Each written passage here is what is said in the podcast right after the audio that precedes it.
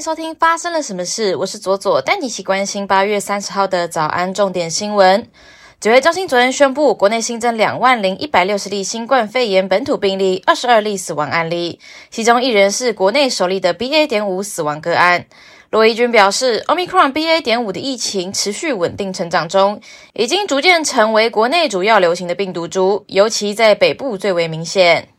福林国小在威廉波特少棒赛中对上美国田纳西队，六位数八十二球完投，封出了十三次三振，再加上队友的积极进攻，中场以二比零取胜，夺下世界组季军，为台湾缔造十二年来的最佳成绩。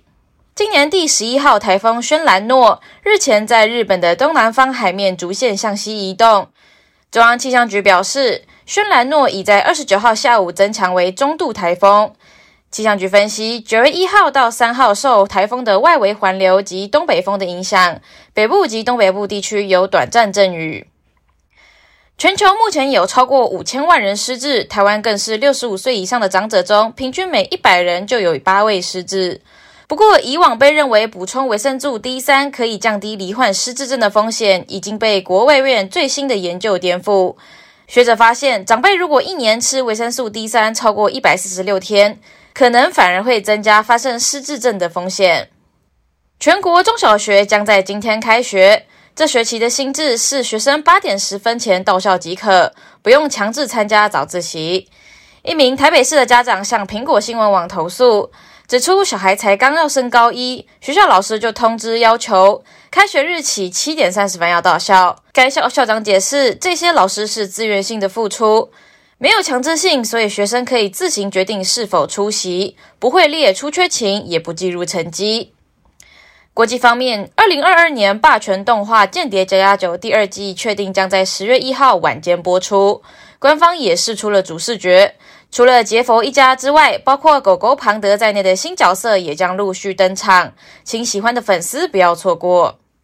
据中国官方的媒体报道。河南省许昌市的警方就村镇银行案逮捕了两百三十四名犯罪嫌疑人。当地警方在一份声明中称，以吕毅为首的犯罪团伙非法控制禹州新民生等四家村镇银行，涉嫌实施系列严重犯罪。这些人用高额的收益率为诱饵吸揽资金。目前追赃工作取得重大进展。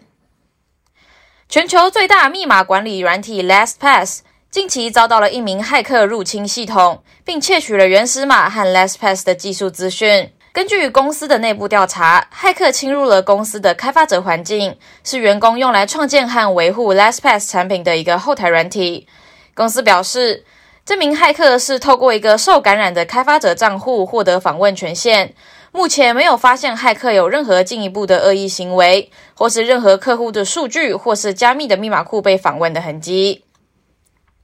丹麦国家电视二台 TV 二报道，中国前羽球女子单打选手叶畅颖首度披露两千年雪梨奥运让球事件的细节。时任中国国家羽球队主教练李永波、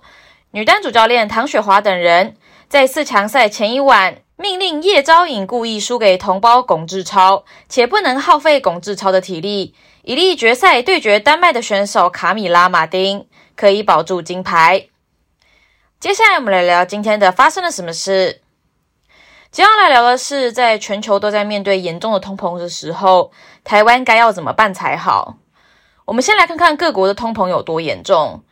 韩国七月的通膨率抽破了百分之六，创下了二十四年来的新高。一套正餐一碗面要价韩币万元的时代就即将来临，当地的上班族就开始买外带的便当，不在餐馆用餐，省下开销。英国的通货膨胀率则已经超过了百分之十，就引发了运输工人跟老师的罢工潮抗议，要求加薪缓解通膨问题。那台湾呢？台湾七月的 CPI 年增率是百分之三点三六，在数字上面看起来好像跟各国相比不算太严重，但是为什么一般民众还是会感到薪水缩水的如此之快呢？第一个是台湾 CPI 失真的问题。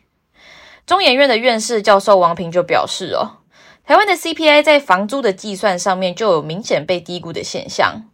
房租的样本中有一万四千户左右的社会住宅样本，有租金低于市价的问题。而我们应该要把自用住宅的价格和真正可以反映市价的房租纳入 CPI 的计算。如果加入了前面所讲的资料，我们看到的通膨率可能还要再加上二点五个百分点。如果现在是百分之三，再加上去的话，大概差不多是百分之五到百分之六。为了维持物价的稳定哦，欧洲的央行早在四五年前就已经开始将自用住宅的价格纳入物价指数来计算。另外哦。一般的民众最有感的每户家庭支出，七月相较于去年多出了两千六百八十八元，其中外食费就增加了五百零九块，涨幅是百分之六点七六，这个涨幅是创下近十四年来的新高。但如果我们没有及早的去正视 CPI 失真的问题，可能会让政府的反应太慢，等真正意识到的时候，民怨早就已经沸腾四起，最后免不了要赶鸭子上架，用大傻币的方式来处理。但这都会加重人民的人均债务问题。第二个要处理的问题是基本工资。台湾的 CPI 从三月起就已经连续五个月突破了百分之三以上哦，但是工读生的薪水几乎就是照着基本薪资走。一旦薪资的调升幅度跟不上通膨，再加上经济成长的时候资方没有利润分享，劳工没有获得合理的分配，薪资的负成长就会越来越大，也会拉大台湾的社会贫穷差距。在二零一八年的时候，劳动部就已经正式的对外提出了最低工资法草案，但是草案已经出炉三年了，还躺在行政院里面。最低工资法草案的目的是为了要提高审议的议决位阶，